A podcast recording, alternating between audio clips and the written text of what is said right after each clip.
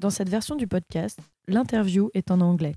Si vous souhaitez écouter la version française, choisissez l'épisode en VF.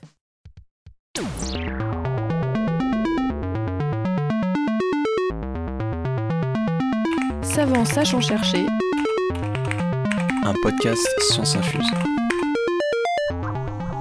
So I hope your podcast has passion.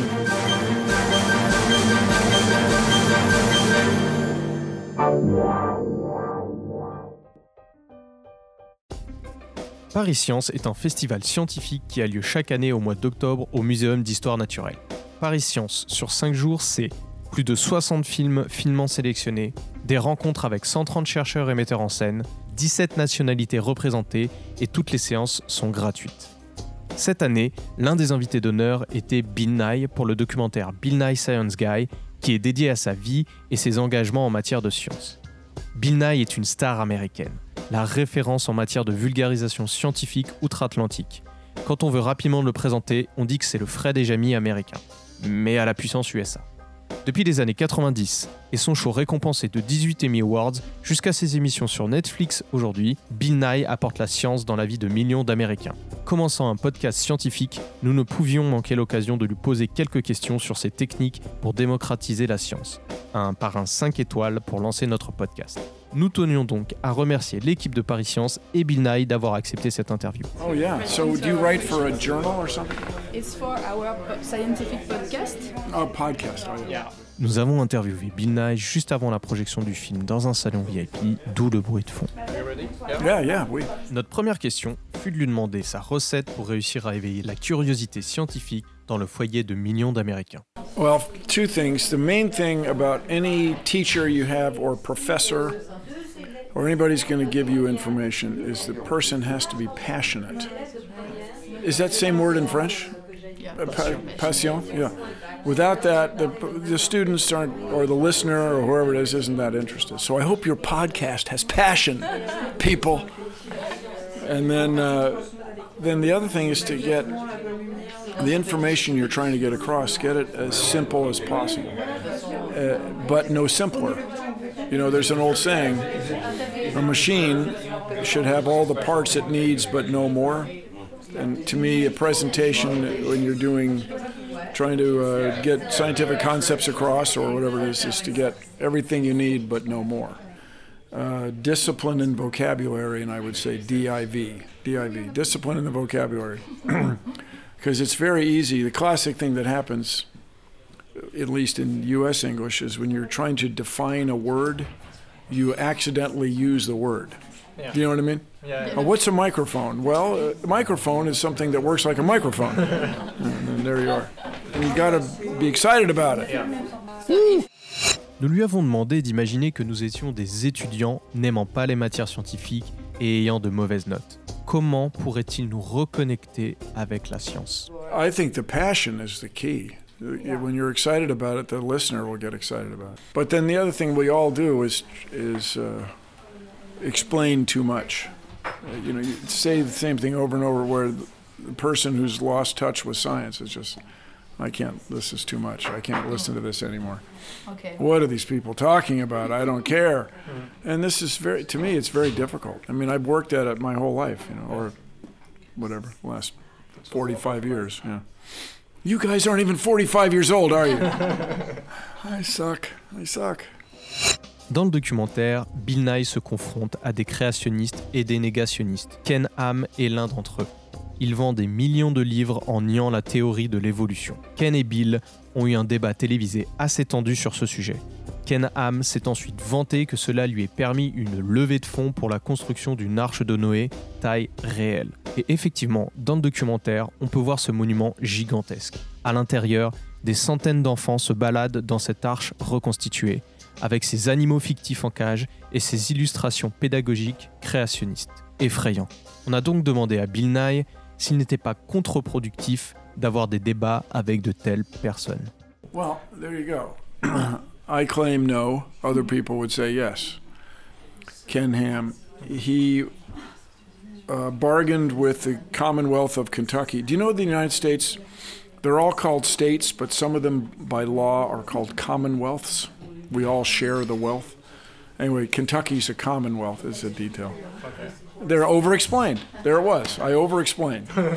uh, he has, or that ark was supposed to have 1.1 million people visiting a year. Well, now I just got a, a message from a journalist who lives in um, Nashville, Tennessee, not far. And I'm looking at my phone because I think it's in a text message she sent me very recently um, about this issue. Blah, blah, blah. Tracy. Yes. So in a moment I'll have it in your, but you can edit your podcast. So it's supposed to be at 1.1. Last year he was at 830,000. So that's a substantial. It's almost a third. Now this year he's at 690,000. So that's down uh, almost 40%. So that's quite a bit. He's going out of business, is what I'm trying to say. And so if in, let's say, 10 years, that ark goes out of business, then I claim going there and doing it will be good. If, on the other hand, he gets 2 million people and the thing and he builds another one, then I will have failed. So we'll see. But it takes everybody, it takes years. When you are no matter what age you are, when you're confronted or given information that contradicts your deep beliefs, it takes a long time to let go. They're nodding. Everybody listening to the podcast, they're nodding. Adrian, Adrian and Laura are going, uh-huh, mhm.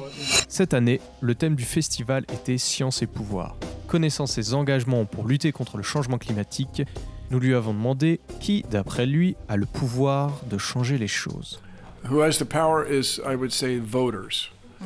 So, you know, I'm, as you know, I'm from the U.S., and we are, I believe the United States, I can argue, is the most influential culture.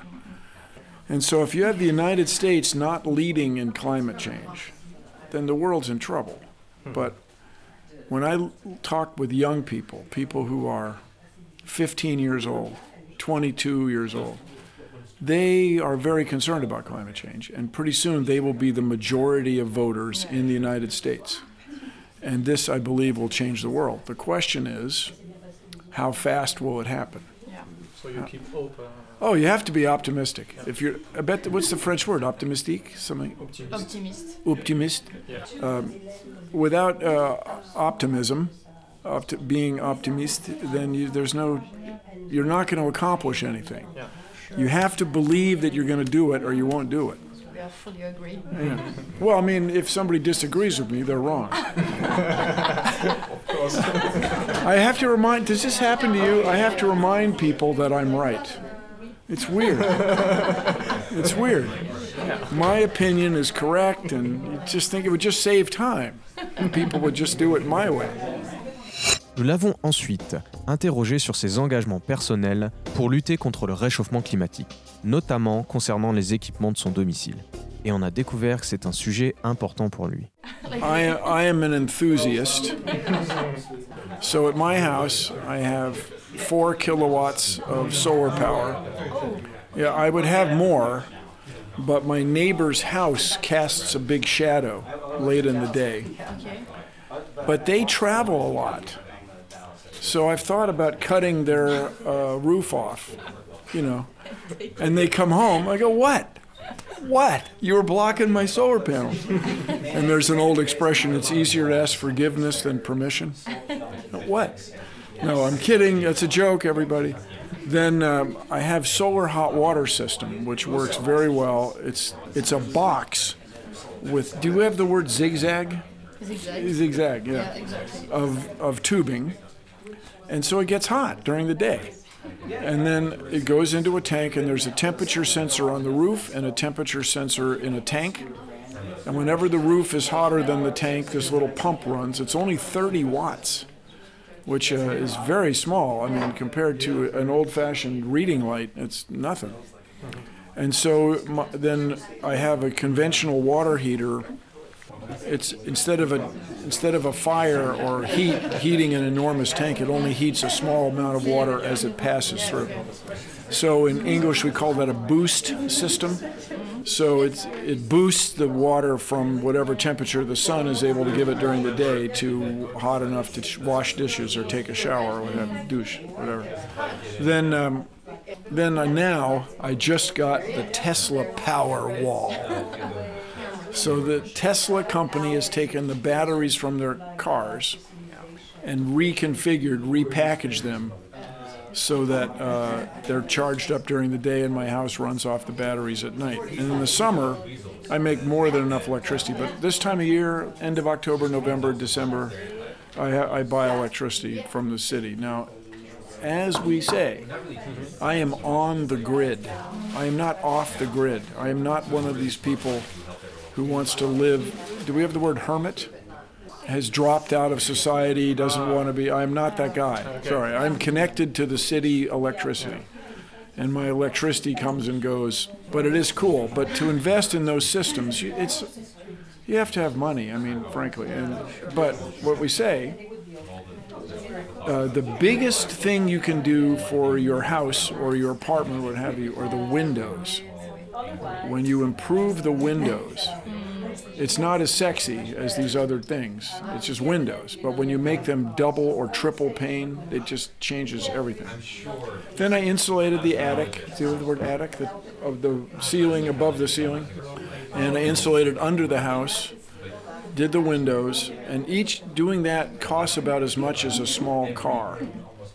But if you have a house that's worth, um, I saw prices today say 600,000 euro. That whatever mortgage you pay, whatever your loan is for your house, this becomes a small fraction. And you plan to pay it off over 20 years or 25 years. And then if you sell your house, which people do all the time, those systems are in the house, and whoever buys it, oh, that's cool. Right? So it increases the value of the house. It's a, it's a, it's an investment in your own. But what we want to do is make this routine, so that when people build houses, the windows are better, the insulation is better, the refrigerator is more efficient, the kitchen stove is more. effi- We want that stuff to be built in, because climate change and energy use are intimately tied. That's probably another French word, intimate. Uh, mm. yeah. And so, as when you do one, you're do, when you're working on one, you're working on the other. On remercie encore Bill Nye pour le temps qu'il nous a accordé et sa bienveillance. Vous pouvez retrouver son documentaire Bill Nye Science Guy et ses shows sur Netflix. This is great, you guys. Thank you very much. Thank you very much. Merci. Merci aussi à l'équipe de Paris Science, particulièrement Marina Vasseur chargée de com, qui nous a fait confiance. Et salutations complices aux super bénévoles de cette association. Si vous voulez soutenir ce podcast, le meilleur moyen est de mettre 5 étoiles sur iTunes et de le partager avec tous vos proches. Retrouvez nos autres podcasts sur scienceinfuse.cool et sur vos plateformes de podcasts préférées. Merci d'avance et rendez-vous au prochain épisode.